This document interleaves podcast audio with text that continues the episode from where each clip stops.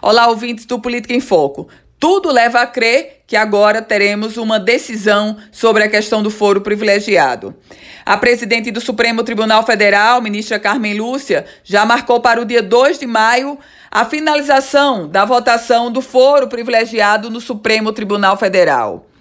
E uma discussão tão intensa nos remete também a um levantamento sobre quantos, quantas pessoas tem hoje no país com foro privilegiado. Pasmem, meus caros ouvintes.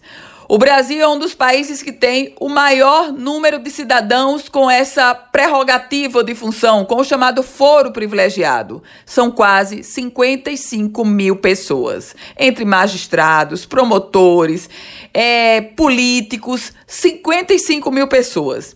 E o jornal Estado de São Paulo fez um levantamento a partir de números da Fundação Getúlio Vargas e trouxe a seguinte constatação.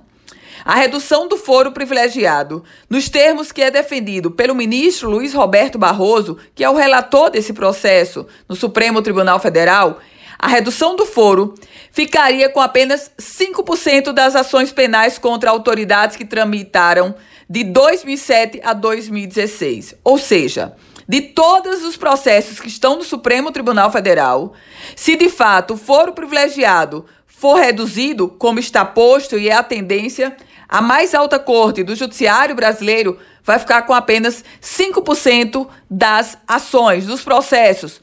Todos os demais descem para a primeira instância. Eu volto com outras informações sobre a política aqui no Política em Foco com Ana Ruth Dantas.